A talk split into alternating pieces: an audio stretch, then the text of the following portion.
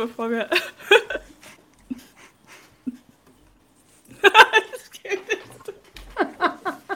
Hallo, hier ist Oxymora. Die Lobes, die kann gerade nicht. Die lacht sich noch schlapp. Wir hatten, wir haben ganz am Anfang für euch zu hören. Wir haben eine neue Software und es ist komplettes Chaos. Und wir haben die natürlich, weil wir so gut organisiert sind, an dem Tag gewählt, an dem wir eine Gästin haben. Wir haben gerade äh, Softwareprobleme. Hi, ich bin Lobes. Ich habe mich wieder einbekommen. Ähm, tut mir leid, es ist. Ähm, die anderen gucken so lustig und das Programm zählt runter bis zur Aufnahme. Das sind sechs Sekunden zu viel, um, mich, ja. ähm, um den Spannungspunkt zu halten. Jetzt sind wir wieder unprofessionell, aber ähm, wir haben eine sehr professionelle Gästin heute. Ja, wir sind total stolz, weil wir können heute endlich, das war oft gewünscht, und, ähm, und für uns auch ein wichtiges Thema einfach, ähm, da wir ja beide auch selbstständig sind. Ähm, reden wir heute über, also eigentlich spezifisch Frauen und Finanzen. Das ist schon auf Frauen, ne? Gepolt. Ja. Und ähm, unsere Gästin ist äh, die liebe Leonie und Leonie ist 31 Jahre jung, Geografin und äh, Projektentwicklerin für Supermärkte, was ein ziemlich cooler Job ist. und ähm, du bist Kreistagsabgeordnete bei den Grünen, da habe ich dich kennengelernt und du bist Sprecherin für Gleichberechtigung und Feminismus. Und da haben wir auch direkt die Brücke, wie wir zu dem Thema kamen, wir beide, Leonie, äh, weil Feminismus lässt sich ja schlecht auch von dem Thema Finanzen trennen. Das ist ein Riesending. Ja, genau. Finanzielle Gleichberechtigung. Ja, hi. Hi, vielen Dank für die Wie Vorstellung. dich? Endlich klappt's, ja. Ja, genau. Vielen Dank für die Vorstellung, Lena. Ähm, genau, wir haben uns ja über die Politik kennengelernt ähm, und äh, ja, haben ja schon mehrere Themen besprochen und Finanzen war da unter anderem äh, ein großes Thema, weil das muss man wirklich mitdenken, so im Feminismus, weil es da natürlich auch sehr viele strukturelle äh, Probleme gibt, auch äh, die man halt oder die politisch zu lösen wären. Ähm, wie zum Beispiel die 450-Euro-Jobs, die ja im Herbst durch die Erhöhung des Mindestlohns zu 520-Euro-Jobs werden. Ähm, ja, da hat man irgendwie so ein bisschen äh, zwei Seiten einer Medaille, weil äh, natürlich ähm, ist ein gutes Add-on. Ähm, man hat brutto gleich netto, aber man ist halt eben auch nicht sozialversicherungspflichtig angestellt und zahlt dementsprechend auch nicht in die Rente ein. Ähm, und die Möglichkeit äh, zu diesen Jobs, ähm, ja, verhindert es dann irgendwie schon oftmals, dass man äh, stattdessen ähm, irgendwie in Teilzeit oder in Vollzeit sozialversicherungspflichtig angestellt ist. Also ähm, so sowas wäre halt auch politisch ähm, einfach zu regeln. Solche Sachen. Also da gibt es ja wirklich ähm, viele Dinge oder ja, Anknüpfungspunkte im Leben, an die man so rankommt. Wahrscheinlich äh, ihr halt auch mit Kindern nochmal. Ihr wisst da ja schon äh, viel mehr, ähm, was das dann angeht oder auch mit Ehe. Du bist noch so keine Mutter, ne? Ich bin noch keine Mutter. Nur genau. für unsere Hörerinnen, genau. Genau. ähm, ja, genau. Und dann gibt's natürlich auch noch so Gender Pricing, also äh, dass es wirklich, ähm, es gibt wirklich äh, richtig Untersuchungen, dass ähm, Produkte für Mädchen und Frauen einfach teurer sind, ähm, also ohne Grund. Ähm, wenn man jetzt zum Beispiel in den Drogeriemarkt geht und sich da Rasierklingen kaufen will und da einfach mal die Frauenprodukte mit den Männerprodukten vergleicht, das sind oftmals 20, 30 Prozent oder so, ähm, die da einfach draufgeschlagen werden, einfach nur weil es irgendwie pink ist oder weil es offiziell für Frauen oder Mädchen ist und so weiter. Das kennt ihr Lobes. Pink ist ein Kaufkriterium, aber bei mir auch manchmal schlimm. Ich stehe voll auf rosa. Aber mehr so auf dieses Fleischwurstrosa. Ja. Ich bemerke das auch, vor allem, weil ich jetzt so, ähm, weil mein Sohn in die Pubertät kommt und sich so äh, diese etwas herberen Gerüche wünscht, so bei Deo und so. Und dann bin ich in der, hänge ich in dieser mhm. Abteilung, die ähm, äh, für Personen mit Penis geschaffen ist. Äh, und ähm, jetzt musst du piepen. ähm, ähm, und ich, mir ist es aufgefallen, ich fand es voll krass, weil von den gleichen Herstellern auch Duschgels und sowas einfach mhm. viel günstiger sind, aus welchem Grund auch immer. Und wenn ich von dem gleichen Hersteller zwei Gänge weitergehe, dann bezahle ich irgendwie mehr. Also bei Rasierern ist es sehr offensichtlich, aber. Ja, das ist total offensichtlich. Und es fängt Äh, auch, das Aber auch bei Haarpflege. im Kindheitsalter an. Also du, da kann man wirklich für Jungen und Mädchen die Unterschiede schon sehen. Ähm, und es geht dann auch weiter. Es gibt Untersuchungen, dass ähm, Jungs mehr Taschengeld bekommen und so weiter als Ja, das Ähm. mache ich auch aus Prinzip. Nein. Aber krass, mehr, also es ist das, das finde ich, ähm, das finde ich äh, ungerecht. Vor allem, warum, wenn ihre Dinge billiger sind, die sie sich ja, kaufen genau. können. Es ist dann Ja, doch ne? eigentlich müssen die. Und, Und und dann, die menstruieren nicht. und dann Ja. investieren diese kleinen Typen einfach in Krypto, ja. Und Elon Musk kommt raus. Ja, Ja. langfristig gesehen investieren Frauen ja äh, ein bisschen professioneller, sage ich jetzt mal. Ähm, die sind halt nicht so risikoaffin, aber äh, im Prinzip denken die so ein bisschen langfristiger. Und wenn sie dann mal an der Börse sind, ich glaube, es kommt auf äh, eine Frau, kommen zwei Männer, also wir haben da noch einiges aufzuholen, ähm, dann äh, ist es äh, oftmals so, dass sie, dass die halt einfach weniger Verluste haben und langfristig äh, dann im Prinzip auch mehr äh, Gewinn machen, sozusagen. Das ist ja ganz interessant. Ja. Ähm, wir haben in unserem Skript, wir skripten nämlich alle unsere Podcasts, das hört Wir man sind, ja. mal. Es gibt auch so ähm, pink markierte Stellen, wo ich Penis sagen muss. Entschuldigung. Nein, aber in unserem Das war so Skript, eine da. Ja.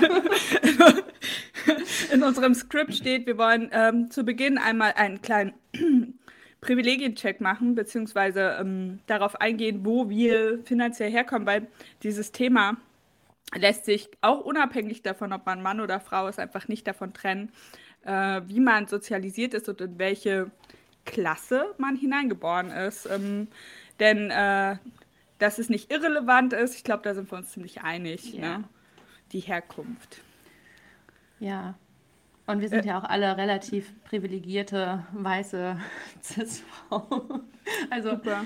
lässt sich ja nicht ähm, abstreiten. Und dadurch Ja. ähm, schauen wir natürlich, wir können uns ja von unserem Sozialisierung nicht ganz äh, distanzieren. Und wir haben so einen gewissen Blickwinkel einfach angenommen, mitgenommen, blind übernommen. Und ähm, den müssen wir ja zu Beginn reflektieren, damit ähm, wir auch klarstellen können, dass manchmal einfach auch Fehler dadurch passieren oder ein verzerrtes Bild entsteht. Und Ja. ich finde, Ja. es ist total wichtig, das aufzudecken Ja, zu Beginn. Und auch schon mal von vorne weg zu sagen, es kann sein, dass wir nicht alle mitdenken. Dann freuen wir uns über Hinweise und äh, stellen das auch in der nächsten Folge dann gerne klar. Also ihr könnt uns jederzeit ein Feedback schicken. Ähm, das ist einfach, sind wir leider auch einfach ein bisschen. Und ich finde ich es auch ganz wichtig, am Anfang nochmal zu sagen, gerade weil ihr beide ja LokalpolitikerInnen seid und ähm, äh, äh, euch auch für äh, in der Politik engagiert. Ich, äh, die Dinge, über die wir jetzt sprechen in dieser Folge, sind vor allem ähm, Sachen, die man auch nutzen kann als Privatperson, als Einzelperson. Das ähm, ändert nichts daran, dass natürlich die großen strukturellen Umwälzungen äh, auf politischer Ebene stattfinden müssen. Ich Ja. Ja. Ähm, ja, Leonie, würdest du vielleicht als unsere Gästin anfangen, ähm, dich und dein, wer, deinen finanziellen Werdegang, deinen Background kurz zu beschreiben? ja klar, sehr gerne. Also ich bin ähm, relativ ähm, ja, behütet, würde ich sagen, ähm, in einem kleinen Dorf aufgewachsen mit drei Geschwistern. Ähm, ja, mit einem relativ, ich sage jetzt mal, traditionellen Elternbild. Das heißt, äh, Papa hat gearbeitet, Mama war mit uns vier Kindern erstmal 16 Jahre lang komplett zu Hause. Das heißt, sie Ja. hat zum Beispiel in der Zeit auch nichts in ihre Rente eingezahlt. Ähm, Papa kommt aus einer recht armen Familie, sage ich jetzt einfach mal so, ähm, und der hat sich da halbwegs hochgearbeitet. Ich weiß nicht genau, wie er das geschafft hat. Ähm, der hat halt einen ganz normalen ähm, ja, Volksschulabschluss gemacht. Und nach dem Volksschulabschluss hat er halt einfach weitergemacht. Also ähm, erstmal eine Ausbildung zum Schlosser und ähm, dann hatte er halt irgendwie die Ambition, dann auch danach noch weiterzumachen, obwohl das zu der Zeit so in dem Ort auch oder in dem Dorf quasi auch gar nicht so üblich war. Ähm, hat er dann halt noch seine Fachhochschulreife gemacht und anschließend sogar noch die Meisterschule. Ähm, ich hatte jetzt noch mal mit Mama gesprochen. Ähm, er hat sich dann das Studium irgendwie nicht zugetraut. Ähm, genau. Ja, und anschließend hat er halt immer Schichten gearbeitet, ne, wegen Schichtzulage. Ähm, und hat dann halt wirklich halbwegs gut äh, verdient. Aber es ist natürlich auch ähm, immer in Relation zu setzen, ähm, ja, mit einem eigenen Haus und äh, vier Kindern und so weiter ja, also Papa war, der ist leider vor drei Jahren gestorben, deshalb rede ich in, äh, in Vergangenheit über ihn. Äh, der war extrem sparsam, also unter anderem wurde er auch Sparbier genannt. also um aufzuzeigen, wie sparsam er war. Ähm, habe ich eine kleine Geschichte. Und zwar, wenn ich aus der Grundschule gekommen bin mit so einem kleinen äh, Buntstift, ähm, dann haben wir uns abends in seinen Hobbykeller gesetzt und dann hat er da so ein Röhrchen an das gemacht quasi äh, als Verlängerung, dass ich den halt noch bis zum Ende auch wirklich auf, also, äh, ja, nutzen konnte. Wow, und äh, ja. Also so war der halt so extrem sparsam, dass sich auch schon äh, Freunde, NachbarInnen und so weiter halt drüber lustig gemacht. Auch nicht so jetzt ein Riesenvermögen hatte, dass er da hätte sagen können, ich nehme mal ein paar tausend äh, D-Mark damals noch oder so und investiere das, sondern der hat sich das irgendwie nach und nach selbst angeeignet. Das ist jetzt auch nicht so, dass der im Freundeskreis total viele ähm, ja, Menschen hatte, die da irgendwie investiert haben. Ähm, das ist irgendwie, war ihm das wichtig und er hat da den Fokus drauf gelegt, aber er hat es dann teilweise überfokussiert. Also dann hat er wirklich stundenlang irgendwelche äh, Blättchen von den Supermärkten geblättert und geguckt, wo finde ich was am günstigsten.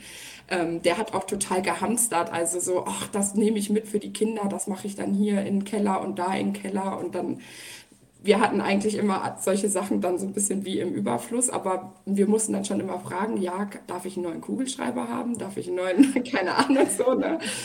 Und ähm, ja, so, so war das halt. Und generell war Papa halt sehr offen immer mit dem Thema Finanzen. Ähm, das heißt, generell in der Familie haben wir über alles sehr, sehr offen geredet. Ähm, äh, Mama und Papa haben sich eigentlich auch vor uns gestritten und Sachen ausdiskutiert, was ich eigentlich gar nicht mal so schlecht finde, weil man ähm, merkt immer bei Familien, wo irgendwie gar nicht mehr gesprochen wird, ähm, dass da irgendwie der Haussegen schief hängt. Und bei uns wusste man zumindest immer, wo man dran ist. Ähm, und der hat eigentlich sehr früh angefangen, also schon als jedes Kind halt ähm, geboren wurde, hat er schon Büchlein geführt, akribisch, 50 D-Mark von Tante Mechthild, alles aufgeschrieben. Dann haben wir, glaube ich, in 97 oder so einen Rechner gekriegt, dann hat er sich auch mit PCs dann so ein bisschen auseinandergesetzt, hat für jedes Kind so eine Excel-Tabelle gemacht, Ein- und Ausgaben und wow, war ja. sozusagen wie unser Geldverwalter und hat uns auch immer dazugeholt und hat gesagt, komm mal her, ich zeige dir mal die, die Börse hier oder ich zeige dir mal eine Gehaltsabrechnung von mir und so weiter. Also die Bildung war da schon da, diese finanzielle Bildung von dem her, obwohl wir natürlich dann auch viel auf Papa so ein bisschen abschieben konnten und ich ihn auch immer fragen konnte, Papa, Versicherung, ne? was ist sinnvoll, Riestern, ist das sinnvoll, äh, betriebliche Altersvorsorge und so. Wir haben uns immer sehr viel unterhalten äh, dann darüber. Ähm, aber das mit dem Feminismus hat dann sozusagen so ein bisschen reingespielt, wo er schon krank wurde, ähm, weil ich hätte ihn natürlich gerne noch gefragt. Er hat zum Beispiel, ähm, meiner Meinung nach zumindest, ähm, diese Zuwendungsmittel auch so ein bisschen als Machtmittel gegenüber Mama und uns sozusagen verwendet. Also es gibt es ja zum Beispiel oftmals, wenn ähm, wenn die Väter sich das Auto kaufen, dass dann da halt die Initialien von dem Vater dran stehen, ganz klar obwohl die Mutter halt ähm, in zum traditionellen heterosexuellen Bild quasi die, ähm, die Hausfrau ist, die Care-Arbeit übernimmt und er sie theoretisch, also meiner Meinung nach, halt ausbezahlen müsste für diese Arbeit. Ne? Ja. Und ähm, ja, so war Papa halt auch dann teilweise in manchen Dingen. Da hätte ich ihn jetzt gerne noch mal ein bisschen dann in den letzten Jahren... Auf die Spur Jahren gebracht auf die Spur gebracht ja. und gefragt, ähm, wieso hast du das eigentlich so und so geregelt und wieso hast du es so und so gemacht und so. Ne? Wahrscheinlich war er auch einfach ein Mann seiner Zeit, ja. Das auch, obwohl ja. er so, ich würde sagen, SPD, also er war auch in der SPD drin, also er war schon so liberal, so, also so familiensozialmäßig unterwegs, aber er hat. Aber heteronormativ wahrscheinlich. Genau, das sowieso und halt genau in diesem, in diesem Bild so ein bisschen gefangen. Also ja. ich glaube, da, da hat Mama jetzt auch noch mal ganz viel ähm, äh, oder wir reden da jetzt in den letzten Jahren immer wieder halt auch drüber und ähm, relativ viel dann auch noch ja, drüber gelernt sozusagen, äh, was sie eigentlich ähm, jetzt im Nachhinein hätte auch anders machen können ja. oder müssen oder auch einfordern müssen. Also meine Wahrnehmung von von den Boomern, also von unserer Elterngeneration, ist auch ganz klar so, dass es natürlich Karrierefrauen gibt und dass die mhm. auch, auch äh, ihre Daseinsberechtigung haben, aber für Männer oder unsere Väter schon klar war, okay, meine Frau, die kann natürlich arbeiten, aber wenn Kinder da sind, ist das ihr Job. Dass diese Option, dass man, dass die, die, der Vater selber hätte einen Schritt zurücktreten müssen oder einfach seine, äh, seine Pflicht 50-50 erfüllen müssen, ähm, das ist überhaupt keine, kein, keine Option so in ihrer Wahrnehmung. Mhm. Genauso wie du das beschreibst, dass die Care-Arbeit, die ja unabdinglich ist, um eine vier, äh, um, um eine sechsköpfige Familie großzuziehen, dass die natürlich null monetär gewertschätzt wird äh, und das einfach als selbstverständlich durchgeht, ist, glaube ich, auch für unsere Vätergeneration sehr normal. Yeah. Ich glaube auch, dass zum Beispiel mein Vater echt, echt so ein bisschen ins Radheim kommt mit dem Kopf, wenn ich äh, obwohl er aufgeklärt ist. Also. Ja. ja. Äh, das, äh, ich glaube, das, das, das finde ich komisch. Hä, aber es ist doch, das machen doch Frauen immer. Es ist doch, ja, ja. Ist doch Und ganz normal. Auch, das ist so normal geworden. Auch bei uns im Dorf, dann ist ein Fest und dann, das ist klar, dass die Frauen da Kaffee kochen und dass die Frau da einen Kuchen backt. Was kostet denn der Kuchen? Wie ja. viele Stunden hat die Frau in der Küche gestanden? Mit welchem Auto ist sie zu welchem Supermarkt gefahren und hat die, äh, die, die Zutaten dafür eingekauft? Also, mhm. das sind alles so Sachen. Dieser Kuchen ist eigentlich unbezahlbar, sozusagen. ist so. Ja. Ähm, ne, Aber Leo, machst noch schnell einen Kuchen, ne? Das Wochenende. Mal gerade. Ja. Aber ja, ich, mich würde euer Hintergrund dann natürlich auch interessieren, bevor wir jetzt so ein bisschen abschweifen, ja. weil ich könnte zum Beispiel zu dem, was du gerade gesagt hast, auch noch sagen, wie es bei meiner Schwester in Norwegen ist. Aber mich würde erst ja. interessieren. Also ich, äh, äh, ich würde sagen, ähm, bei mir ist es eine wilde Mischung. Ähm, die Mutter meines Vaters ist äh, recht wohlhabend. Äh, mein Vater hat auch immer gut verdient. Das Problem ist nur, was heißt das Problem? Ähm, er war ähm, dreimal verheiratet und hat aus drei Ehen fünf Kinder. Und das zersplittert natürlich so Wohlstand auch auf eine gewisse Art und Weise. Äh, also ich finde es super gut. Männer sollten meiner Meinung nach auf jeden Fall Unterhalt zahlen. Ich finde es auch ein bisschen schwierig, wenn eine Frau so lange zu Hause war und äh, äh, der Mann sozusagen sie benutzt hat zur Reproduktion und äh, wenn sich dann getrennt wird und es dann eben nicht. Also es gab ja diese Gesetzesänderung, ich weiß nicht genau wann, äh, dass Frauen keinen Unterhalt mehr bekommen. Wenn das Kind über zwei Jahre ist, glaube ich, nach einer Scheidung. Also die Frau nicht, das Kind, für das Kind muss Unterhalt gezahlt werden.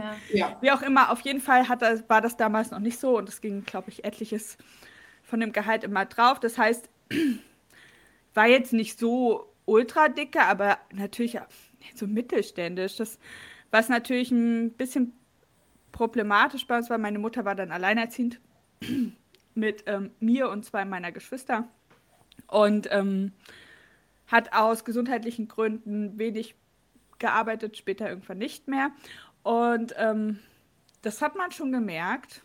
Also schon, man hat gemerkt, dass es noch nicht immer so war, so, also es gab so diese Ästhetik, es gab diese prunkvollen alten Möbel, die aus einer anderen Zeit waren und so, aber es war jetzt nicht immer alles im Überfluss da.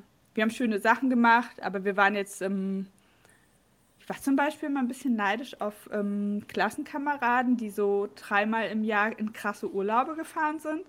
Ich hatte so Klassenkameraden, das war so normal, okay, Herbstferien in Ägypten, Sommer ja, ähm, keine Ahnung, fliegen wir halt auch irgendwo hin. Also ich, ich fand es schon, sowas gab es bei uns nicht. Wir waren irgendwie immer campen in Schweden. Ja, so. wir sind auch erst sehr spät geflogen. Also ich war einmal, ich bin mit fünf. In Deutschland ich bin mit fünf, war, war mein Vater mit äh, mir und meinem großen Bruder ähm, für längere Zeit in den USA. Alleine. Wow. ähm, und äh, das war das äh, erste Mal und auch für lange Zeit das einzige Mal, dass ich als Kind geflogen bin. Also ich bin jetzt nicht so. Und daran hat man das natürlich gemerkt. Wir haben sehr lange zur Miete gewohnt. Meine Mutter hat sich irgendwann ein ähm, sportbilliges Häuschen gekauft in Thüringen. Wirklich sportbillig. Da haben, dann, haben dann meine Großeltern geholfen, das zu äh, bezahlen. Und sie hat das so peu à peu ähm, auch zu großen Teilen selbst ausgebaut. Hat sie gerade wieder verkauft letzte Woche, weil sie jetzt hier wohnt, bei uns in Mecklenburg. Jedenfalls, ähm, Geld war immer so, es war, also es gab nie Rücklagen. Das ist so meine, ähm, so von der Hand in den Mund. Also wenn, wenn, wenn bessere Zeiten waren, dann gab es mal, dann gab es einfach mehr. Dann war auch so, meine Eltern waren, also Sparsamkeit habe ich nicht gelernt. Mein Opa ein bisschen, mein Opa war immer äh, äh, ein bisschen gewissenhafter und da habe ich das auch mitgekriegt. Aha, man kann, es kann auch anders laufen, aber ich würde sagen, meine Eltern waren keine guten Vorbilder. Und ich habe auch, ähm, als ich äh, ausgezogen bin, erstmal keine Zuwendung mehr bekommen. Kindergeld und BAföG eben. Ne? Mhm. Basic. genau. Und ähm, ja, und dann habe ich mich so durchgewurschtelt, ne? Äh, und sehr lange, ähm, aber darauf kommen wir später noch, sehr lange das ganze Thema ignoriert, beziehungsweise auch echt viele, sag ich mal, klassische Fehler gemacht. Ja, aber halt, also ich glaube, dass das wird viel zu oft totgeschwiegen, dass viele junge Menschen, es, ich meine, es gibt das eine, ähm, also wenn man jetzt davon ausgeht, es gibt null, es gibt den negativen und den positiven Bereich, dann wollen wir ja eigentlich über das Erstrebenswerte, nämlich in den positiven Bereich und Rücklagen bilden und wie das gehen soll, heute reden. Aber es gibt auch das andere Extrem und da war ich auch mal, nämlich, dass man Schulden hat.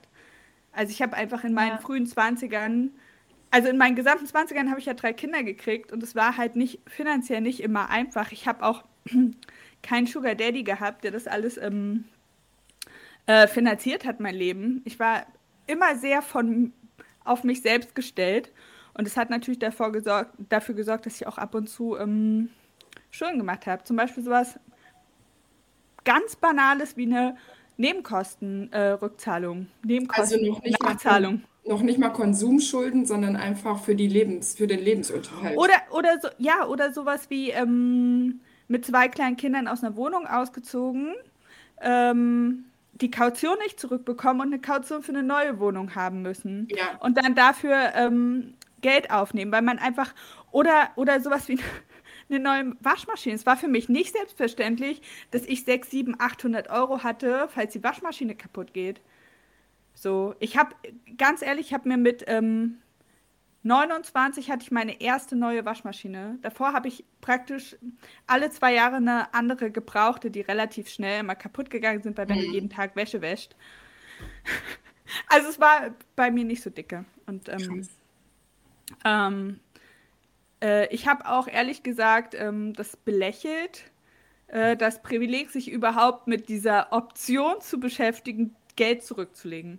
Weil das, sind so war. Sätze, die man dann wahrscheinlich verinnerlicht, ne? was vielleicht auch von den Eltern oder von der Gesellschaft so ein bisschen kommt. So naja, aber ganz ehrlich, Leo, also wenn du irgendwie Wohngeld kriegst und alleinerziehend mit drei Kindern bist, äh, ich, ähm, ich, ich wusste, also ich habe manchmal gehofft, dass die Kinder den einen Monat nicht so doll wachsen, weil ich nicht weiß, wie ich nochmal eine Runde Schuhe bezahlen soll.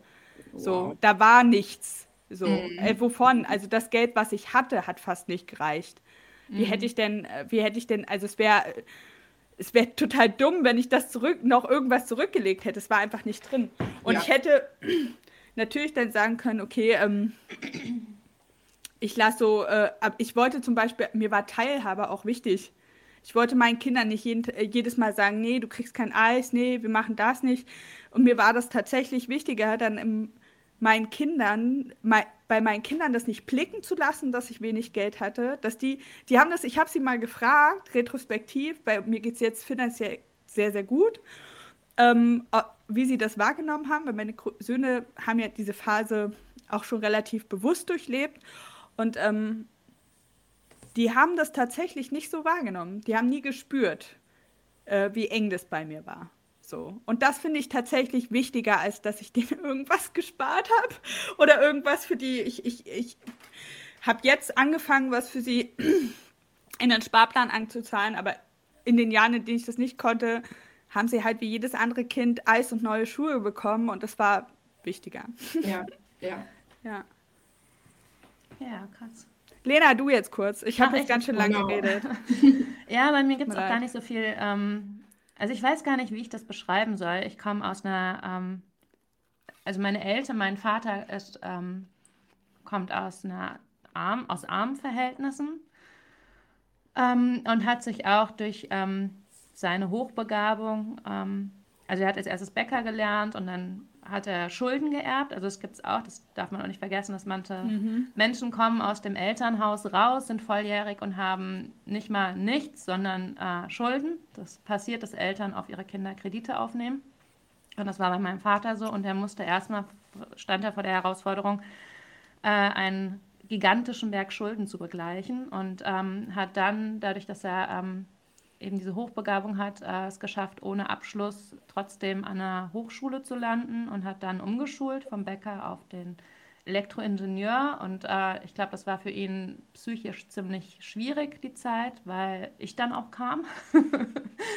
und äh, meine Eltern dann auch angefangen haben, ein ähm, Haus also das kann ich auch direkt sagen, meine Mutter kommt aus einer wohlhabenden Familie, die auch relativ viel Immobilienbesitz haben und da haben die ein Haus günstig übernehmen können aus der Familie und das haben die renoviert. Aber wie gesagt, es war eine stressige Zeit für die. Mein Vater an der Uni umgeschult, die Schulden, die er hatte, dann noch mehr Schulden mit dem Haus. Also es war nicht nur das, das also wir waren einfach hochverschuldet an dem Zeitpunkt, als ich geboren wurde und ähm, da war Geld auch einfach rar. Und ähm, als mein Vater dann seine Firma gegründet hat, war er ziemlich schnell, ziemlich erfolgreich. Und das änderte sich, aber keiner, äh, also er war auch einfach das finanzielle Oberhaupt in der Familie. Das ist, glaube ich, typisch für die Zeit auch. Und ähm, er hat schon sehr klassische patriarchale Sichtweisen und er fühlt sich auch und führt sich auch so ein bisschen auch wie der Patriarchat, wie das Patriarchat, also wie man das so kennt aus der Boomer-Zeit. Und den Blickwinkel hat er total internalisiert. Also das hinterfragt er auch nicht. Und meine Mutter war selbstständig, er war selbstständig. Meine Mutter hatte dann den Wollladen, also sie war Erzieherin und ähm, Kunstpädagogin. Und dann hat sie den Wollladen ihrer Großeltern übernommen, ihrer Großmutter. Und da war nicht viel da. Also die hatte einfach, das kam gerade so, kam die bei Null raus und ähm, ja. hat sich aber auch nicht so also es hat sie dann immer auch gestresst, Finanzen und wie mache ich das mit dem Kassenbuch und mit der Abwicklung und dann hat mein Vater immer großzügig geholfen. Also der hatte, der war einfach die Anlaufstelle und es war für mich klar, so okay, für Frauen ist das schwieriger mit Finanzen, eindeutig. Das ist mit Zahlen und Frauen und mhm. ähm, ich wurde auch, also ich habe spät Taschengeld bekommen, ich habe sehr ähm, also es wurde dann gesagt, du kriegst Taschengeld, dann habe ich wieder kein Taschengeld gekriegt. Dann, also es war einfach auch, weil die Psychologie bei uns in der Familie schwieriger ist. Und, so bin ich ähm, übrigens auch. Ich zahle mal Taschengeld und mal nicht. Eigentlich ja. bin ich richtig mies, weil die Kinder haben kein festes Budget. Nee, ja, und das war bei uns auch so. Also es war dann, das war keine Regel. Also es gab dann mal was, wenn er gut gelaunt war, dann gab es mal nichts. Wenn er nicht gut gelaunt war, meine Mutter hat eigentlich immer alles für uns gezahlt und hatte auch immer irgendwie Bargeld, woher auch immer. Aus der Kasse vom Wollladen. Ja. Und ähm, er hatte ähm, aber den Überblick über unsere Schulden, über das Haus, über seine Firma und er war auch immer arbeiten. Also es war, er war, zwar hatte der die Firma mit im Haus, in dem wir gelebt haben, also da war einfach ein Teil davon abgetrennt und es war das Firmengebäude. Das heißt, er war eigentlich im Homeoffice, würde man das heute nennen, aber, oder die, die Firma war unser Zuhause. Also die saßen auch mit beim Mittagsessenstisch und sowas. Oder ich war im Laden meiner Großeltern. Und haben Hühnerherzensuppe gegessen. Genau, oder ich war im Laden meiner Mutter. Also ich war, die waren alle selbstständig bei mir und hatten Ladengeschäfte mit Laufkundschaft. Also ich war immer, deswegen habe ich auch gar nicht so dieses Gefühl von Privatsphäre, weil und mein Zuhause waren Läden. Und ähm, es ging auch immer ums Arbeiten und die haben auch Wochenends gearbeitet. Also meine Mutter, der Laden hatte natürlich auch samstags offen. Mein Vater hat, war auf Abruf, weil der hat die EDV von Krankenhäusern betreut. Und wenn dann ein Röntgengerät nicht ging, dann musste der auch mitten in der Nacht in die Krankenhäuser. Und ähm, ne, wenn die Datenübertragung gestockt hat, wenn die Bilder nicht, also der musste dann, der war auf Abruf. Der hatte auch so einen Pieper früher. Oh, ich habe einen Film mit Piepern geguckt und dachte so, und oh, der hatte, das niedlich. Der hatte auch ein Telefon im Auto damals, wo es noch keine Handys mit gab. Mit Kabel? Hatten, ja. Mhm. Oh mein Gott. Ja, das war... Zurück in die Zukunft. Ja, genau. Und ähm, ich, du wurde aber ferngehalten von, ich wusste weder, also ich dachte immer, wir sind knallereich. Also das habe ich als Kind so, weiß ich nicht, wie, ich habe dann später erfahren, dass sie eben so hart Schulden hatten am Anfang, aber ich dachte, also es war immer Geld da, es war auch, wurde auch alles geholt, es wurde auch, weil, ähm, ich muss ja sagen, neurodiverses Haus. Da wurde auch viel doppelt geholt und dreifach und wieder vergessen ist es und dann nochmal neu geholt und dann zu klein geholt und dann, also es war nur mit einfach mal Schuhe kaufen nicht getan, weil die wurden dann zehnmal gekauft und dann wieder, also es war. Jetzt ist halt irgendwie Chaos bei uns. Ich kann das nicht so gut erklären. Ich glaube, das ist für Leute, die neurotypisch groß werden und in einer neurotypischen Familie nicht vorstellbar, wie es ist mit neurodiversen Eltern. Also, das mhm. ist nicht vergleichbar. Ich finde das immer so beruhigend, wenn du von deinen Eltern erzählst, weil ich dann so ein bisschen äh, denke, also ich erkenne mich da oft ja. wieder. Und dann denke ich immer, dann denke ich immer so, ah cool, wenn dann so jemand rauskommt wie Lena. passt, passt. Vielleicht, vielleicht ohne, dass ich ähm, äh, den Studiengang meiner Kinder später mal belächle oder sie ja. irgendwie bashe. Deswegen, das, das lasse ich aus. Ja, aber, aber sie werden bestimmt trotzdem cool. Also ich hatte keinen Durchblick finanziell, wie wir gestellt sind. Es gab auch zahlreiche Kontenfirmen, Kontenkassenbücher. Ich hatte, ich hatte keine Ahnung und ähm, wurde auch, glaube ich, es war auch nicht wichtig. Also es war auch klar, dass man das als Frau nicht haben muss. Und ich hatte, ich weiß noch, ich habe Patrick kennengelernt mit 16 und ähm, ich hatte kein Konto. Also wir waren irgendwie, wenn er gesagt, kannst du das mit EC-Karte? Ich habe ich habe ich hab ja so ein bisschen Geld vom Putzen. Und das war's. Also mehr hatte ich. hatte kein Konto. Und ich hatte, dann hat Patrick sich dafür eingesetzt, dass ich ein Konto kriege. Und das war richtig schwierig. Und das hat meine Mutter mit mir gemacht, weil mein Vater die Relevanz nicht gesehen hat. Weil ich will, wenn die was braucht, dann kann ich mich fragen, zeige ich das. Krass, also ja, ich konnte, den Tisch so nach dem Motto. Ja, und ja. ich konnte mir jetzt auch nicht Klamotten aussuchen und sagen, ich finde das geil, ich kaufe mir das, weil ich musste dann fragen, ob ich mir das ob die mir das kaufen können. Und damit hatten die natürlich, ähm, war das immer den längeren Hebel, ne? Ja, das war, das war bei Papa aber genauso. Ja, der hatte ja unser Geld. Also wenn ich Geld von meinem Konto haben wollte, bin ich halt zu Papa gegangen, habe gesagt, wir wollen nach Kassel fahren, große ja. Weltreise nach Kassel zum Shoppen. Ähm, und äh, ja, dann habe ich gesagt, kann ich 200 Euro haben? Und dann sagt er, ja, reichen nicht 150, ne? was willst du denn kaufen und so. Ja. Also immer noch mal so ein bisschen ja, mitsprechen war, können. Bei uns war es aus, wenn ich dann gefragt habe, kann ich eine Monatskarte haben oder Geld für eine Monatskarte haben, um in die Schule zu fahren? Und dann war, ich habe, habe ich dir nicht letztens was gegeben? Und ich sehe ja vor einem Monat. eine Monatskarte ist ja nichts, äh, kein Pleasure für dich oder so. Ja, aber es wurde dann so und dann habe ich dir nicht ein Fahrrad gekauft. Kannst du nicht Fahrrad fahren? Ist ja. nur mir egal. Ja, so, so. Also es war auch immer so ein bisschen äh, demütigend. Also man mhm. war immer in der mhm. Mithaltung und es war klar, dass das nicht selbstverständlich ist. Und also es wurde einem auch immer gezeigt, so ich, also es wurde so zur Machterhöhung ja. und ja. so genutzt. Und ähm, ich hatte dann, ich hatte kein gutes Verhältnis zu Geld. Ich hatte auch kein, also als ich dann ausgezogen bin, war war es das auch für mich mit finanzieller Unterstützung und ich hatte weder BAföG noch Kindergeld. Und ja. ich konnte Hast du, du, ähm, warum hast du kein Kindergeld bekommen? Weil das, Weil das die Eltern nicht machen. Das Alter! Das finde ich so gemacht. daneben. Das finde ich so daneben. Das Kindergeld, Aber, wenn du mh. ausziehst und noch Kindergeldempfängerin äh, bist, dann kannst du es doch einfach bekommen. Das finde ich richtig daneben. Also, ja, why? aber da war halt so, wenn du was brauchst, kannst du ja fragen. Und genau. dann gucken wir, ob wir es dir zahlen. Und genau. ähm, das war aber so dermaßen demütigend, weil ja auch immer diese Abwertung stattgefunden hat. Dieses, das brauchst du halt nicht. Oder warum willst du da? Oder ne, wie mit dem Studiengang so. Hättest du hingehen müssen sagen, Papa, gib mir ein Kindergeld haben, ich will mir Gras kaufen. Ja, ja, der hätte das auch als Beleidigung empfunden, wenn ich das gefragt hätte. Das mhm. hätte ganz schön einen Konflikt losgetreten. Hätte ich gesagt, Papa, ich will mein Kindergeld, hätte er gedacht, ich traue ihm nicht, das sind Vorwürfe, dass ich, also es war auch immer direkt so ein bisschen, das, also ich würde jetzt sagen, es, sind, es war halt ein bisschen toxisch auch von der, mhm. ja. So, also da war immer so ein bisschen Gaslighting, so ein bisschen mhm. Toxisches, ein bisschen ja, Unterdrückung. Du hast, du hast mit 18 ja. gar nichts bekommen. Leo, hast du mhm. was bekommen? Mit also, 18? Papa, also Papa hat uns bei allem unterstützt. Der, der ähm, alles, was mit Bildung und irgendwie zu tun hatte, weil ich denke aus seinem eigenen Lebenslauf heraus. Also ich war nach dem Abi ein Jahr in Kanada. Ähm, hat da er das bezahlt?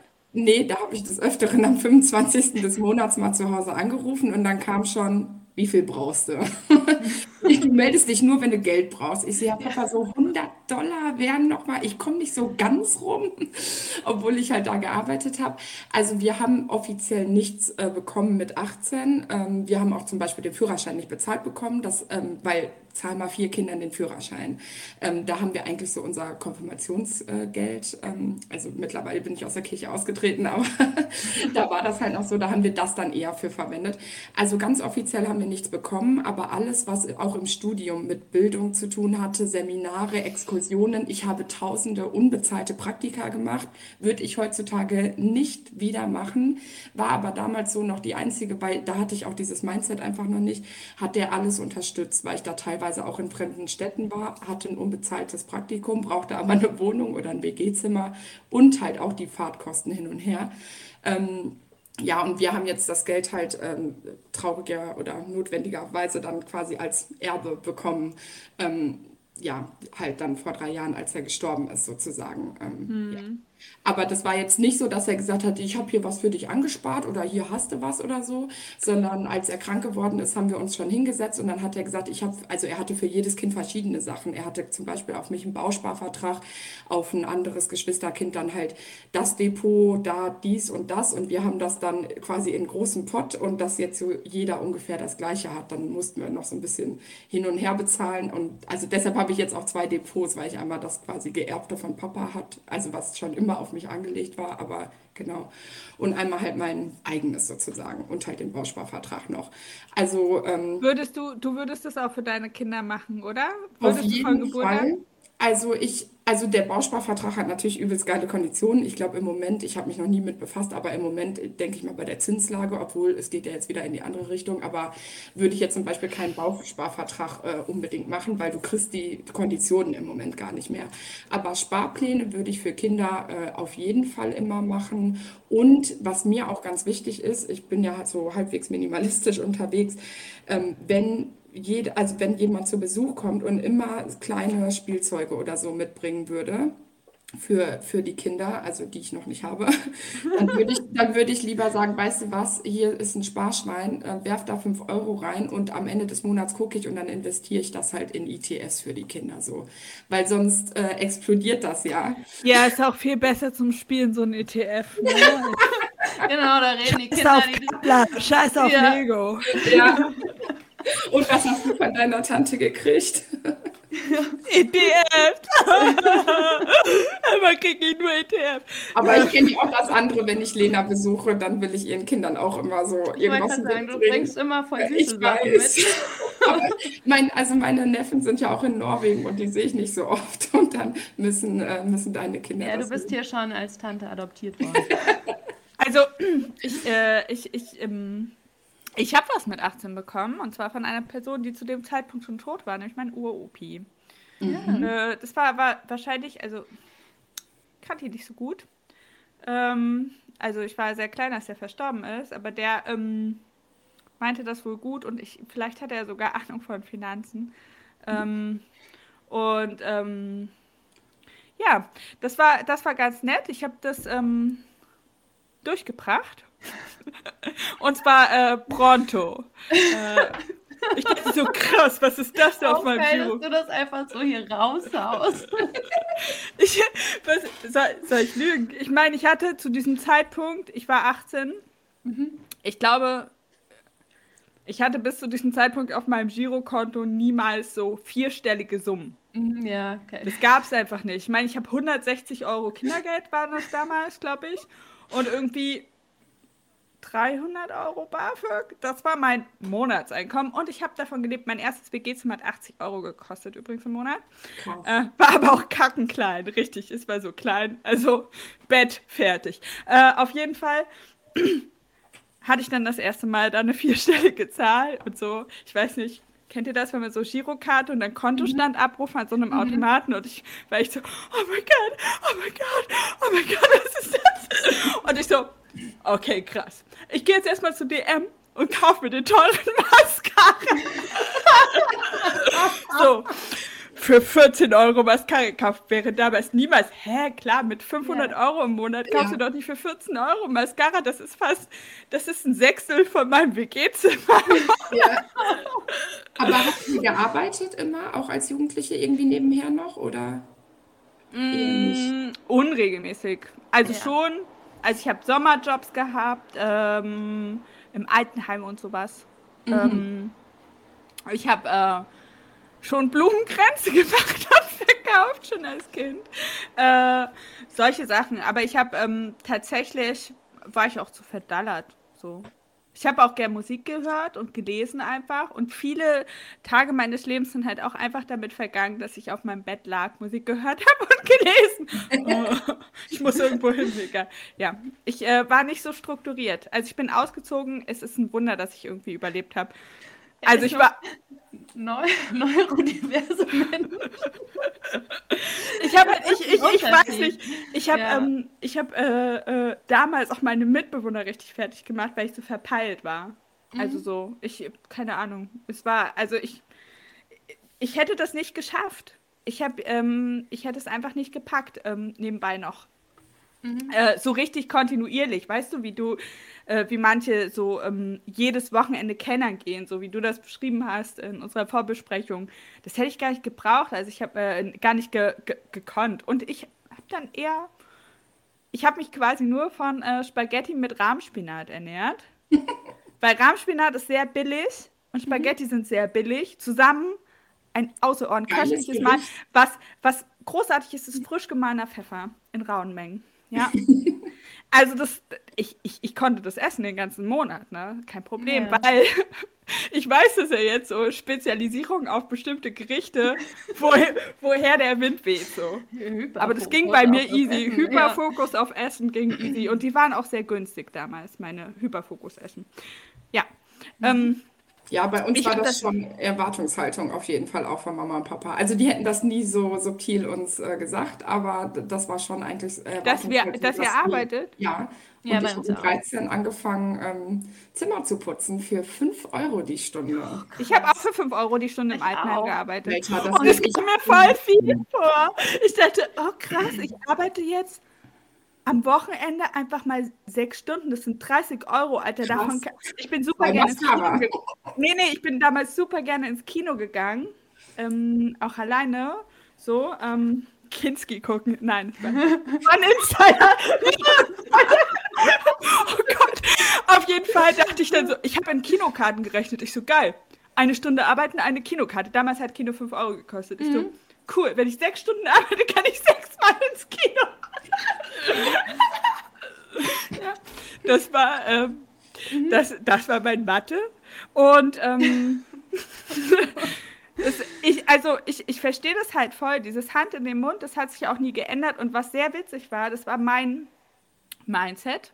Super antifeministisch. Ich dachte irgendwie, also ich hatte, glaube ich, nie Fokus auf Karriere. Es muss mhm. ich einfach sagen, das ist nicht in mir verankert, bis heute nicht so richtig.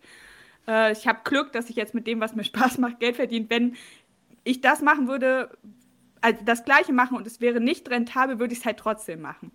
Ne? Mhm. Ähm, jedenfalls. Ähm, Meint es nicht rentabel, ich mach's Ja, aber das ist doch nicht schlimm. Ich, äh, doch, das ist schlimm. Es wäre schön, wenn du davon einfach entspannt leben könntest, ja. von dem, was du liebst. Aber ähm, ich glaube, ähm, das ist halt auch so, ich kann mich halt zu nichts zwingen.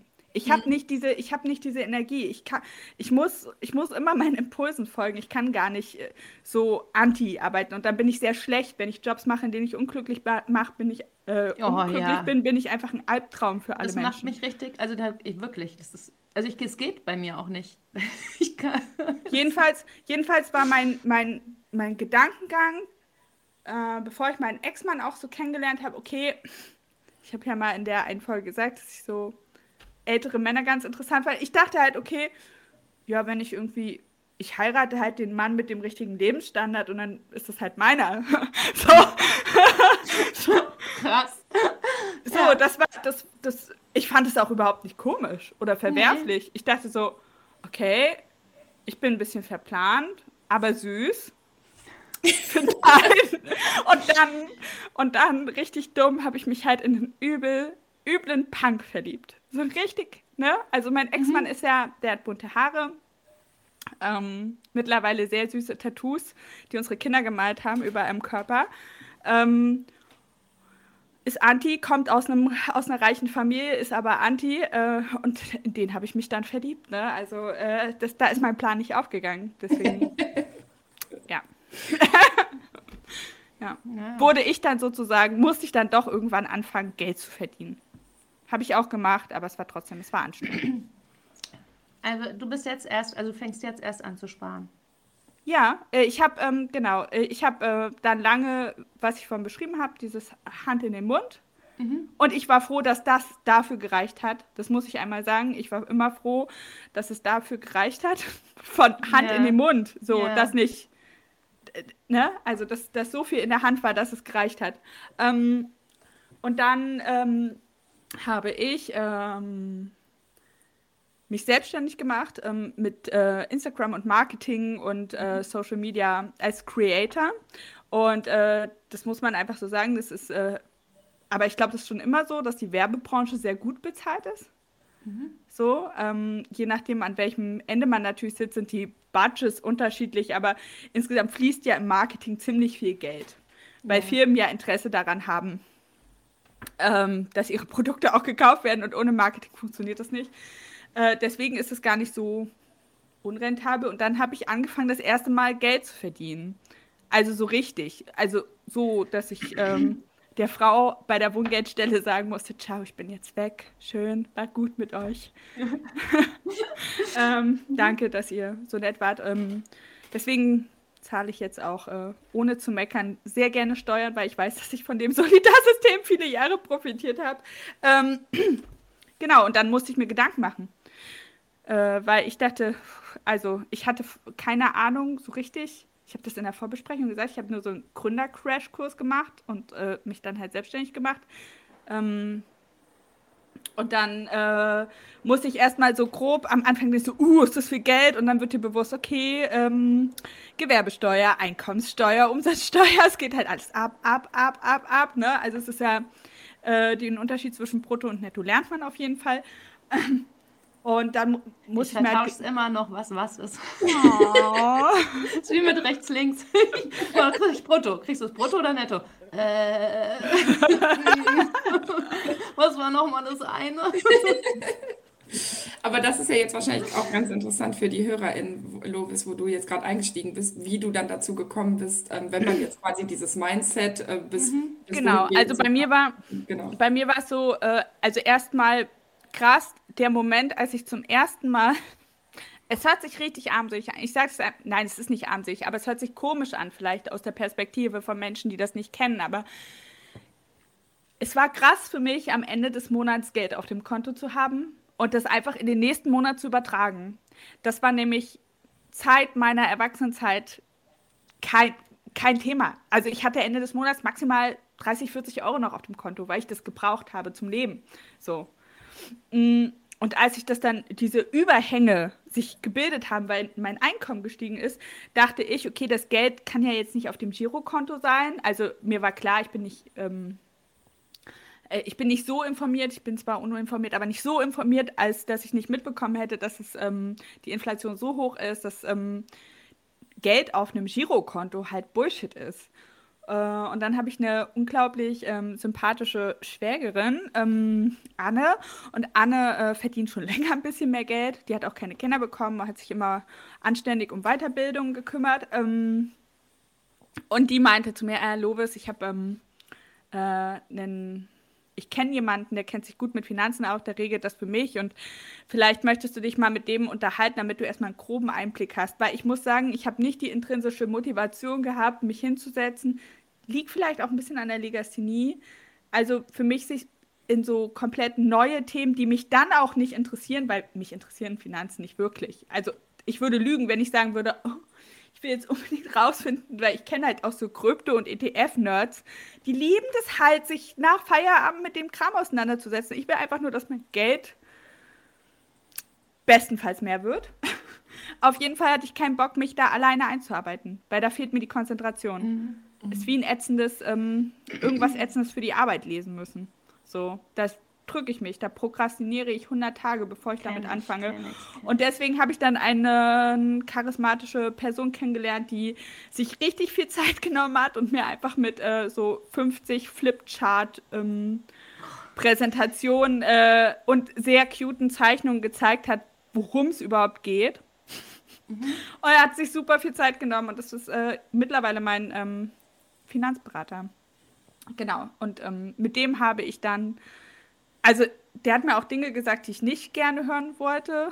Zum Beispiel hat er mir ähm, anhand meines, also klar, wir haben halt aufgestellt, ne, wie viel verdiene ich im Schnitt, ist ja auch äh, schwierig als äh, Selbstständige, weil du natürlich nicht kontinuierlich viel, gleich viel Geld verdienst und dann wollte er von mir zum Beispiel sowas wie eine Prognose.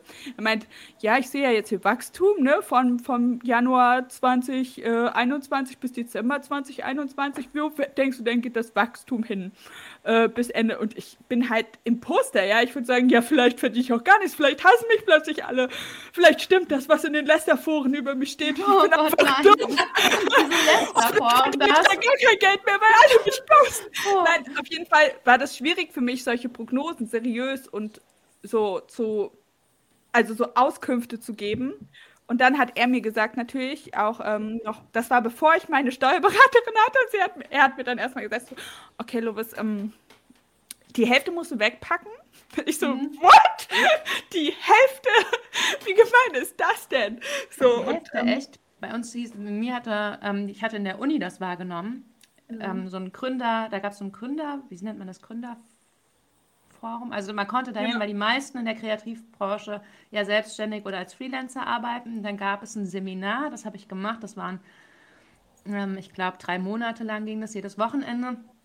Und da hat man so Dinge für die Selbstständigkeit wurde man dann vorbereitet, was Ja. total gut ist, dass die Uni das auf dem Radar hatte. Finde Und ich also es gab gut. keine Scheine dafür, aber es war halt für einen selbst, konnte man das belegen. Ich habe ne? ein Zertifikat aus meinem Gründerkurs. Ich Ja, ich hab-. Ich kann eine Umsatzsteuervoranmeldung machen. Yes! Ja, ich habe auch, ne, also ich habe schon einen Schein gekriegt, aber den konnte ich mir jetzt nicht aufs Diplom anrechnen lassen. Aber ähm, trotzdem äh, war das total äh, gut. Und uns wurde gesagt, in, als Kreativschaffende, so von, weil man ja auch so ein paar soll man 70 Prozent zur Seite.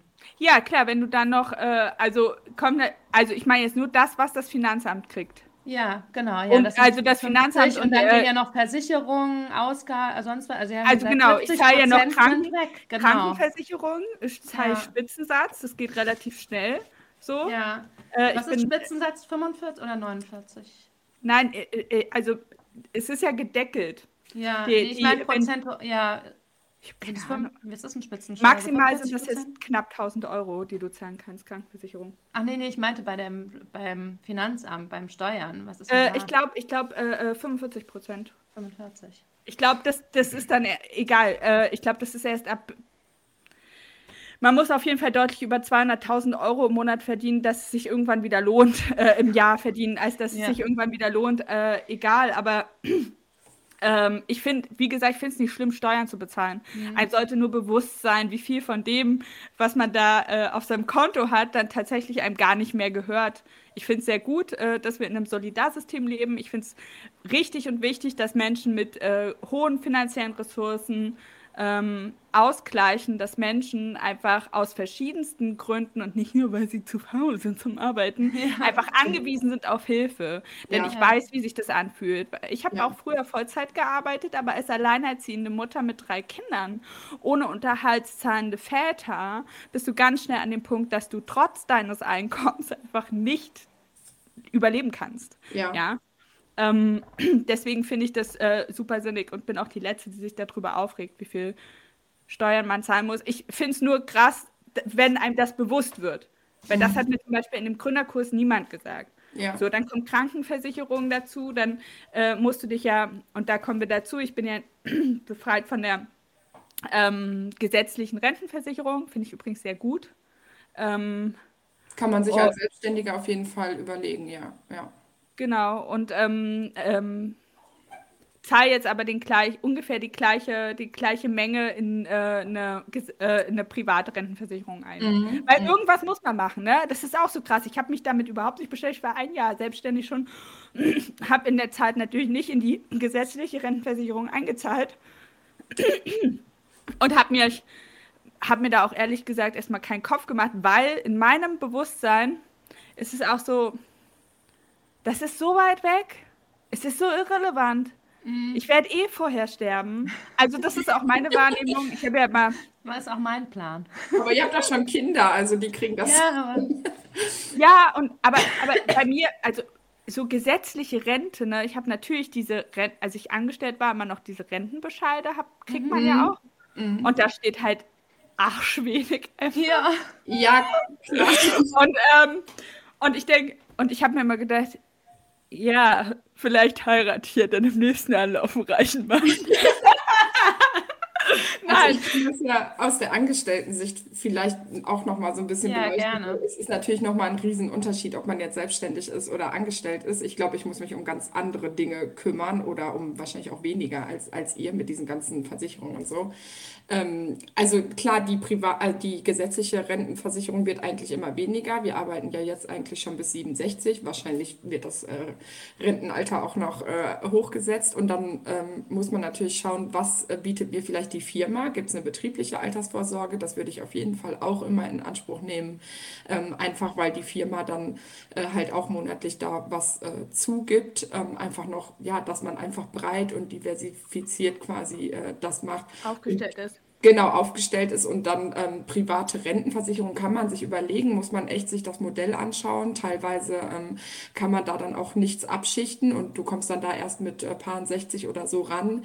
Deshalb würde ich auch eher immer so ETF-Sparpläne und so weiter ähm, empfehlen. Und ähm, da ist es halt so, wenn man jetzt quasi noch gar nichts gemacht hat, dass du einfach ein Depot eröffnest. Also ne, da kann man sich auch bei YouTube Videos anschauen von. Habe ich gestern gemacht. Ja, genau. Oh. Ich habe noch keinen Sparplan und ich habe gestern erstmal, ich habe aufgrund der, Entschuldigung, dass ich dich unterbreche, aber ich habe aufgrund der Folge mich das erste Mal richtig auseinandergesetzt und so geguckt, was verdiene ich, was bleibt über und habe dann erstmal drei Stunden geweint. Also dann habe ich euch beiden Sprachnachrichten in die Postfächer geweint und dann habe ich mich zusammengerissen. und gesagt, aber es ist halt wirklich so. so. Ja. Ich habe ich, ich hab auch, ich habe auch wirklich, ich habe wenn man, wenn man nicht, ich glaube, Leo, du hattest einen sehr, sehr perfekten Start bezüglich der, ähm, des ähm, Gefühls für die ganze Thematik, weil bei dir diese Hemmschwelle gar nicht da war. Dadurch, mhm. dass dein Papa euch, euch da so schön mit reingeführt hat, äh, eine Aufgabe, wo man ja auch ähm, auf ähm, politischer Ebene nachdenken könnte, ob das einfach zur Schulbildung gehört. Ja. Ne? Ja. Äh, wäre ja, wäre ja wünschenswert, insgesamt das ganze Thema Finanzen. Ähm, dadurch hast du ja, man hört es einfach, wie du darüber sprichst, dass deine, dass deine Hemmschwellen so niedrig waren und ich finde das so schön und dann denke ich mir krass, also jetzt aus der Perspektive von für mich als Mutter, dass ähm, das schon erstrebenswert ist, weil ich habe das aus Entnervung, also oder weil, weil ich tausend Dinge ständig im Kopf habe, äh, bis jetzt meinen Kindern, also meine Kinder wissen, dass die Sparpläne haben, so. Mhm. Ähm, aber mehr auch nicht. Und dann denke ich auch so, nee, es ist eigentlich ganz schön, wie dein Papa das gemacht hat. Das ist ja. ein Vorbild. Und ich ja. finde, also mir ist es auch ein Anliegen ähm, in dieser Podcast-Folge, das halt auch aufzuzeigen, dass es wirklich niedrigschwellig ist. Also wie gesagt, man, also man eröffnet ein Depot, egal jetzt bei welcher Bank, Comdirect, ING, Consorsbank, da gibt es Tausende. Das ist auch halbwegs vergleichbar. Bei den einen, die haben so und so viele ETF, bei den einen kostet das dies und das das letztendlich, also so vom Gefühl her, ist es fast egal, welche, äh, welche Bank man da wählt. Ähm, genau, und dann hast du halt dieses Depot und da gibt es sogar ähm, Spieldepots. Das heißt, du kannst äh, so tun, als ob du dir jetzt was anlegst da und das einfach mal ausprobieren mit äh, Spielgeld sozusagen. Und dann, ähm, das finde ich halt auch cool für Frauen, dass man sagt, ey, ich bin nicht so risikoaffin, ich, ich will jetzt erstmal hier, ich, ich weiß noch gar nicht und so. Und Frauen tendieren ja auch dazu, ja, ich muss erstmal noch zwei, drei, vier, fünf, sechs, sieben, acht, neun Bücher lesen, bevor ich da irgendwo mit anfange. Nee, fangt an. Es ist einfacher, als man denkt. Man, es, die Infos sind da. Es gibt so viele Finanzblogs, wie jetzt auch Madame Moneypenny. Also ich habe dann damals irgendwann mal noch dieses Buch gelesen, ähm, wie Frauen ihre Finanzen selbst in die Hand nehmen. Das würde ich auch so blutigen AnfängerInnen quasi empfehlen, dass man einfach mal dieses Mindset so, wie ist das? Wie bin ich aufgewachsen? Das, was wir jetzt gerade auch alles besprochen haben. Ne? Was hat der Vater für eine Rolle? Was, was für eine Rolle spielt Geld und so?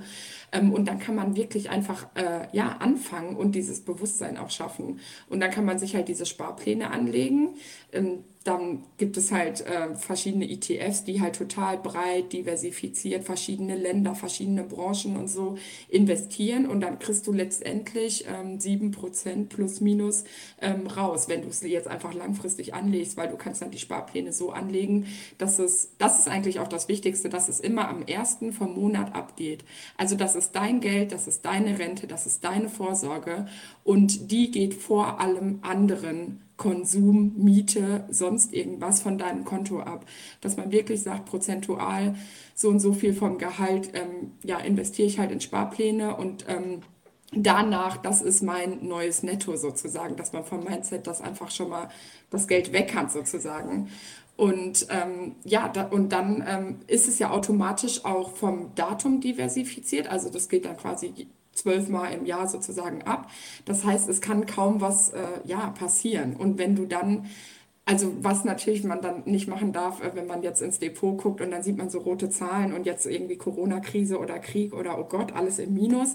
Ähm, das ist erst, das wäre erst im Minus, wenn du es auch verkaufen würdest. Und ähm, diese ETF oder diese Sparpläne sind halt dafür da, oder dieses passive Investieren ist es ja im Prinzip, dass du es halt wirklich richtig langfristig anlegst und dass du kannst du theoretisch auch erst in fünf Jahren das nächste Mal wieder reingucken oder in 30.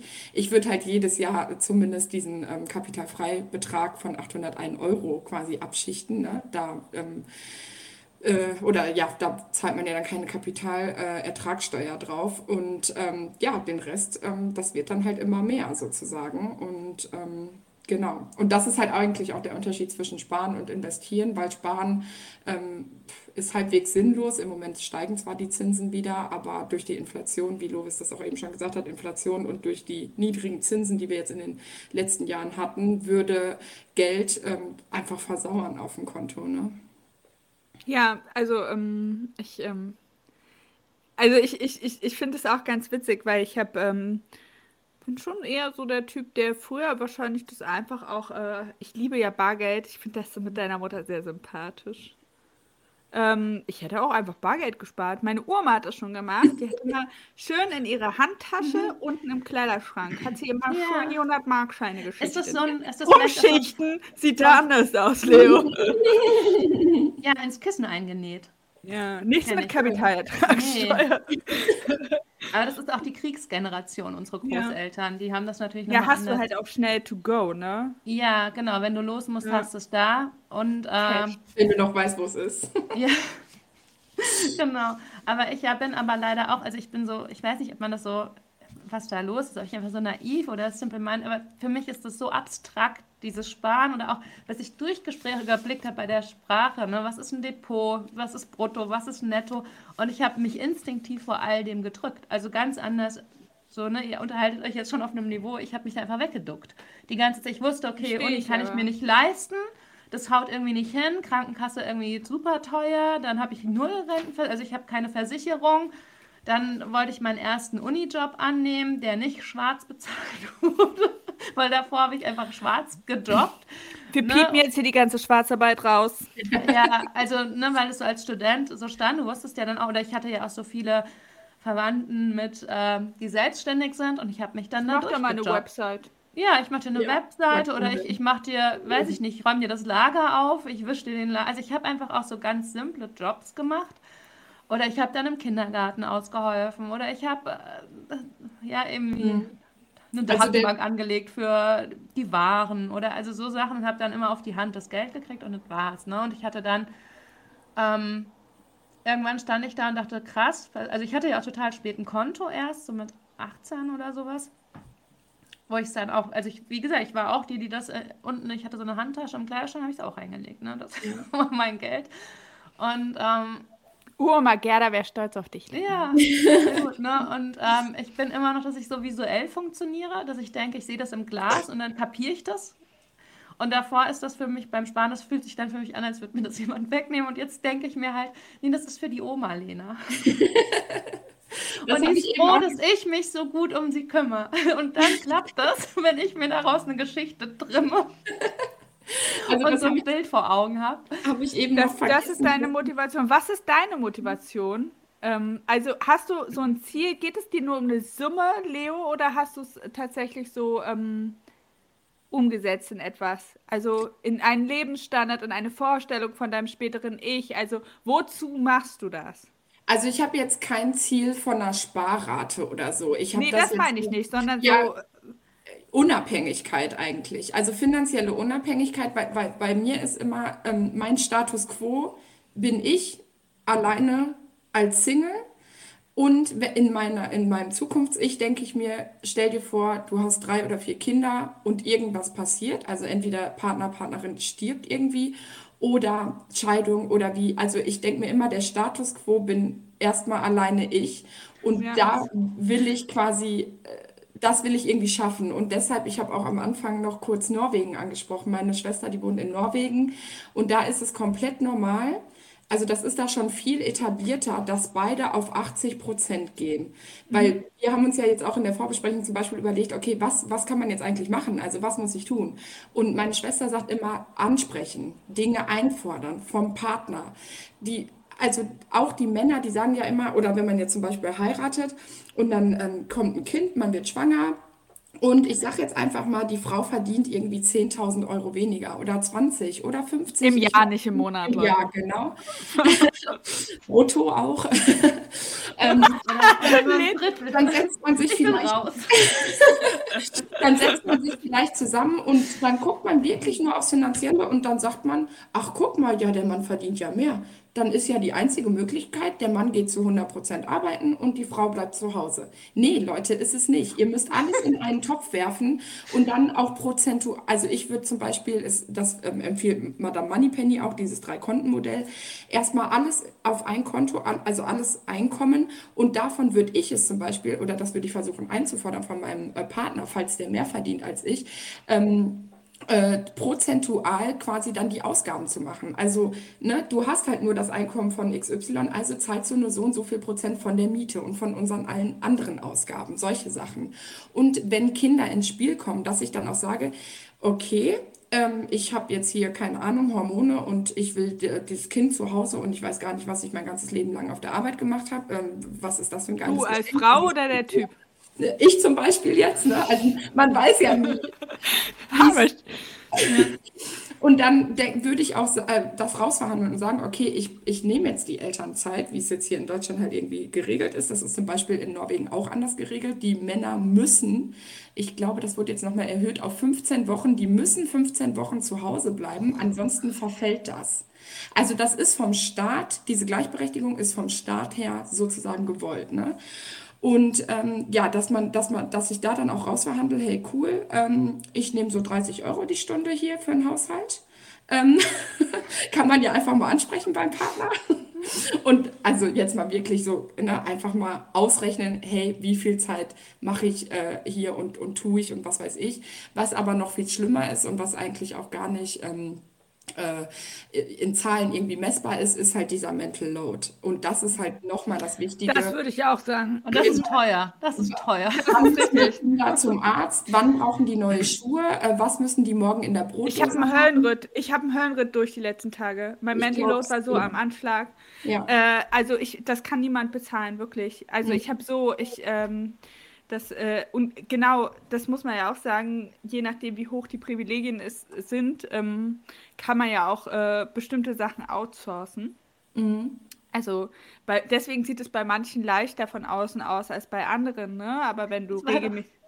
Weil in der Zeitung stand doch von George Clooney, als er sein Kind bekommen hat, also in der Zeitung, in so einer Ja. Gala oder sowas. Ich glaube, Margarete Stochowski hatte das geteilt mit so einem Haha-Lol drunter. Das ist toll, dass ich auch Memes erkläre. Das funktioniert gut hier im Podcast. Das ist das richtige Medium dafür. Da stand auf jeden Fall, und sie schafft das alles alleine, nur mit der Hilfe von einem Koch, einer Haushaltshilfe und einem Kindermädchen. Hatte die nicht auch eine Leihmutter? Nee, die hat Zwillinge gekriegt. ja. Aber schafft die alles alleine, geht Vollzeit arbeiten, ja, oder arbeitet, hat die Kinder und das alles nur mit der Hilfe von einem Koch, einer Haushaltshilfe und einem Baby, also einem Kindermädchen. Ja. Das ist schon krass, was sie Ja. leistet. Mein schon krass. Hat mir auch mal sowas von Twitter geschickt, wo jemand, ähm, weil ich habe kein Social Media, wo jemand geschrieben hat, ähm, an alle Mütter da draußen, die 40-Stunden-Woche wurde erschaffen, als halt ein alleinerziehender, üblicherweise Vater, für eine komplette Familie sorgen musste. Ähm, also seid nicht äh, traurig, wenn ihr glaubt, dass ihr das alles nicht schafft, weil man kann es gar nicht schaffen. Also diese Mhm. 40-Stunden-Woche ist einfach so ein Hohn. Also Also mich hat die 40-Stunden-Woche directly zur, ins Burnout gejagt. Und zwar auch zügig. Also ich habe das gemacht, ich habe es durchgezogen, ich habe Vollzeit gearbeitet, weil erstens ging es nicht anders, das darf man ja nicht vergessen. Nicht jeder Mensch kann sich das aussuchen, oh, gehe ich jetzt mit den Stunden runter, wäre vielleicht gut für mein Mental Health. So, Ja. scheiß drauf. Äh, hätte ich nämlich mit äh, ALG 2 aufstocken müssen statt Wohngeld, das wollte ich nicht. Ähm, nicht, dass es verwerflich ist, mit ALG 2 aufzustocken, ist so ein Ding, was ich damals einfach mit mir hatte. Auf jeden Fall ähm, äh, ist äh, 40-Stunden-Woche und ähm, vor allem, also als Alleinerziehende eine Utopie, es sei denn, man verdient halt so viel Geld, dass du sagen kannst, okay, ich habe Hilfe, Hilfe, Hilfe, Hilfe, Hilfe. Man kann ja, man kann ja viel machen. So, ich merke das ja jetzt. Wir haben das auch ähm, ausgerechnet ähm, äh, und ähm, bezahlen jetzt sozusagen auch ähm, externe, eine externe Person uns zu helfen im Haushalt. Weil es ist einfach, es funktioniert nicht. Ich, äh, ich, ich komme sonst überhaupt nicht zum Arbeiten. Ja. So, ich könnte, weil das vergessen auch ganz viele, ähm, in dieser ganzen Vollzeit arbeiten oder nicht und dann sich immer ein bisschen über Hausfrauen lustig machen, bla. Das könnte einfach, ist locker ein Vollzeitjob. Locker. Total, Locker. Total. Ja. Minimum. Also du musst ja auch Sofort. immer ansprechbar sein. Du, du bist ja total fremdbestimmt auch durch Kinder. Also Ja. Und die Qualität an und die Diversität an Aufgaben und das Or Organisieren einer Familie, das braucht man überhaupt nicht zu belächeln. Und so, und äh, das wird ja gerne ins Lächerliche gezogen, aber das ist einfach krass. Es ist einfach Ja. ein krasser Job und ich fände, ähm, ich fände es irgendwie schön, wenn das auch gewertschätzt wird, weil es ist einfach wie, bezahlt, ja. Ne? Und ähm, ich, ich finde es auch ganz witzig, ich ja, ähm, bin ja mit einem kinderlosen Mann zusammengekommen, der sich vorher auch, weil er jünger ist, äh, überhaupt nicht mit diesen ganzen Zusammenhängen, Familie, Care-Arbeit, überhaupt die Begrifflichkeiten, ich glaube, äh, also so, es ist auch manchmal anstrengend für einen Cis-Typen mit einer Feministin zusammenzukommen. ähm, und äh, der, als ich manche Sachen so erklärt habe, äh, ma- so, ne, also überhaupt so, dass, dass ich das als anstrengend empfinde, für alles verantwortlich zu sein. Also Mental Load und den Begriff. Und wenn du das jemandem erklärst und das bei dem dann erstmal so rattert, was meinst du jetzt damit? Ah, okay, ja, krass. Und am Anfang, glaube ich, war er immer noch so, ja, sagt sie so, ne? Mhm. Und jetzt hab ich ihn, haben wir ihn ja so richtig aufgesogen als Familie, also ich und die Kinder. Und er ist, äh, übernimmt Mental Load, organisatorisches, richtig Wege, Mitdenken, die ganze Koordination von den Kindern, weil das halt nicht anders funktioniert. Wenn man mit einem Elternteil zusammenkommt, kannst du dich halt nicht die ganze Zeit da draußen die ganze Zeit fernhalten. Und jetzt checkt er das auf einmal. Jetzt ist er manchmal abends so erschöpft, weil er so, oh krass, okay, Kind zu dem und dem Termin gebracht, das und das dran gedacht, okay, das eingepackt, hast du daran gedacht, die Sonnencreme, äh, äh, äh, Mückenschutz, das gepackt, oh, oh, wir müssen noch das buchen, mm, mm, mm. so, jetzt checkt er es endlich und ich finde es so geil, ich finde irgendwie, ähm, Ah, Okay, Pause. Ähm, wir hatten eine kurze Unterbrechung gerade. Ja, ich habe noch, ich hab noch gesagt, dass ich dafür bin, dass alle, alle ähm, Dudes, die nicht äh, einsehen, dass Mental Load existent ist, ähm, ein Bootcamp machen müssen. Mental Load Bootcamp, einfach so, Ja. keine Ahnung, äh, eine Woche in der Familie einchecken. Und einfach so, was? Du hast vergessen, die Brotdose einzupacken. Ja. so. Und die Kinder müssen dann auch ein bisschen fies sein und denen dann so Vielleicht, vielleicht auch nicht. Wutanfälle im. Supermarkt. Wutanfälle im Supermarkt vor dem Physiotherapietermin. Ja, Sowas. weil, so ja richtig oder einfach, High-Level. weiß ich nicht, die Brotdose schmeißen, weil die orale Haptik von dem Gemüse anders war als die Woche davor. Das, das, das könnte unser Konzept Das sein. ein Wir können solche Bootcamps erstellen. Für ja, wirklich. Und ihr könnt da übrigens, wenn ihr noch keine Kinder habt, könnt ihr eure Boyfriends dann da anmelden bei uns in Ja. den Bootcamps und ihr bekommt sie, ihr, ihr, ihr, ihr bekommt sie einfach ähm, super zurück. Vielleicht, hat sich dann, vielleicht verschiebt sich dann der Kinderwunsch ein bisschen. Bereit für Kinder. Ja.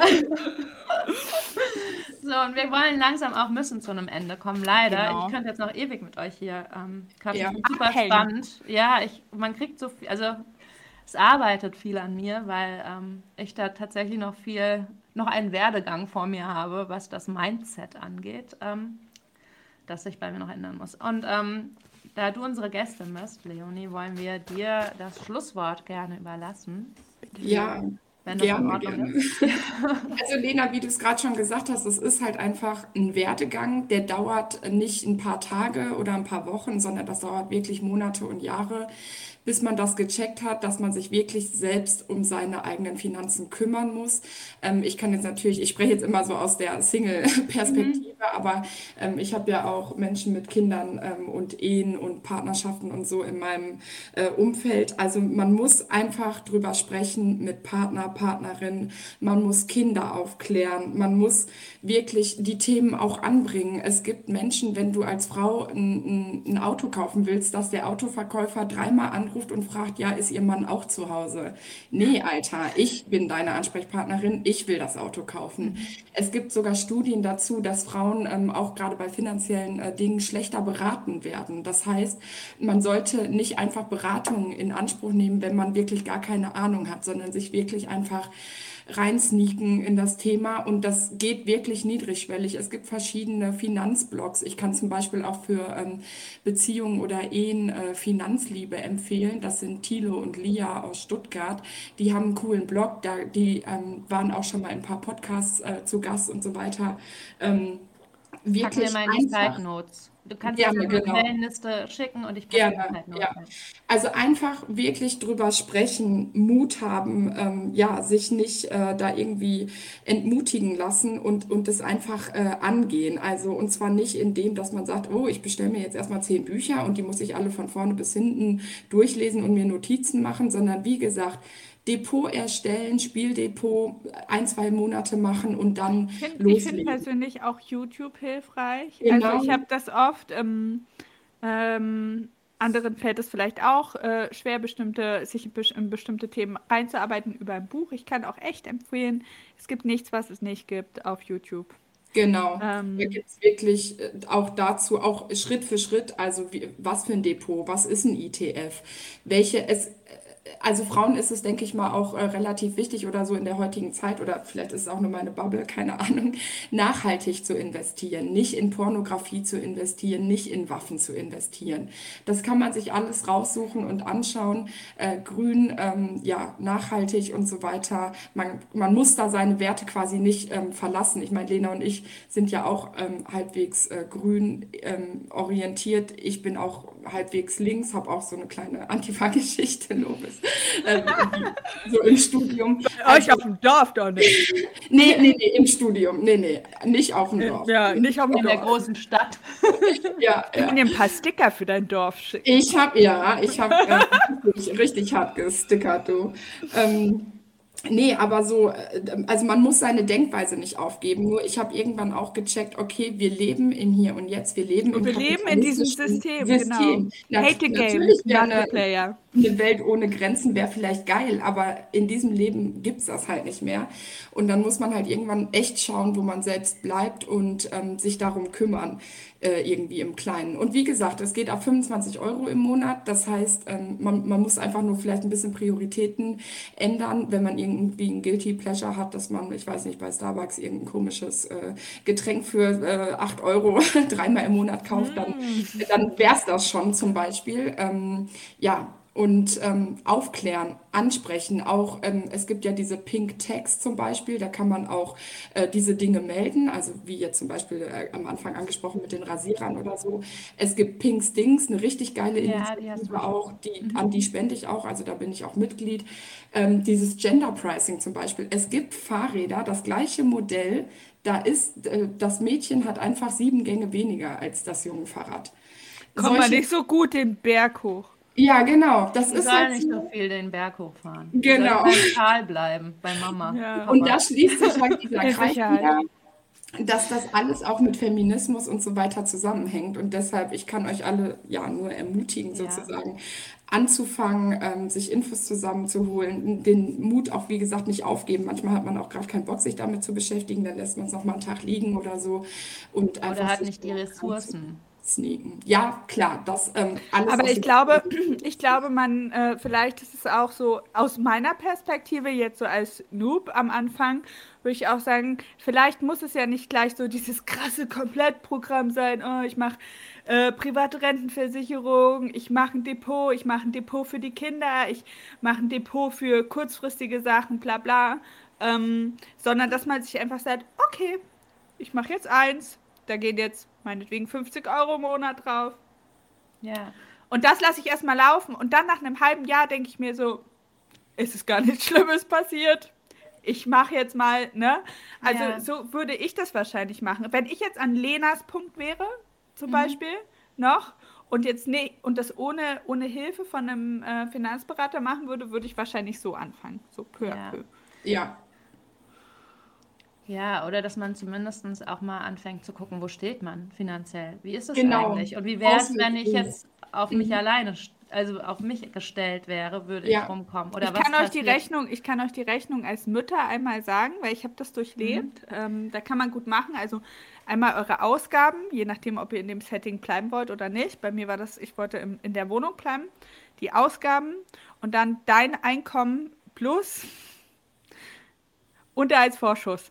Ähm, weil, und Kindergeld, äh, weil es kann natürlich sein, dass äh, Väter nicht unterhaltswillig sind. Und ich habe, ähm, ich wurde dann immer, also mir wurde zum Beispiel gesagt, naja, du kannst halt vom Unterhalt leben, weil ich in der Wohnung gelebt habe weiter und die halt sehr groß ist, sind 160 Quadratmeter, ne? Also ja, die kann halt trotzdem locker vom Unterhalt leben. Ich habe nie Unterhalt bekommen. Ich habe Unterhaltsvorschuss bekommen vom Jugendamt.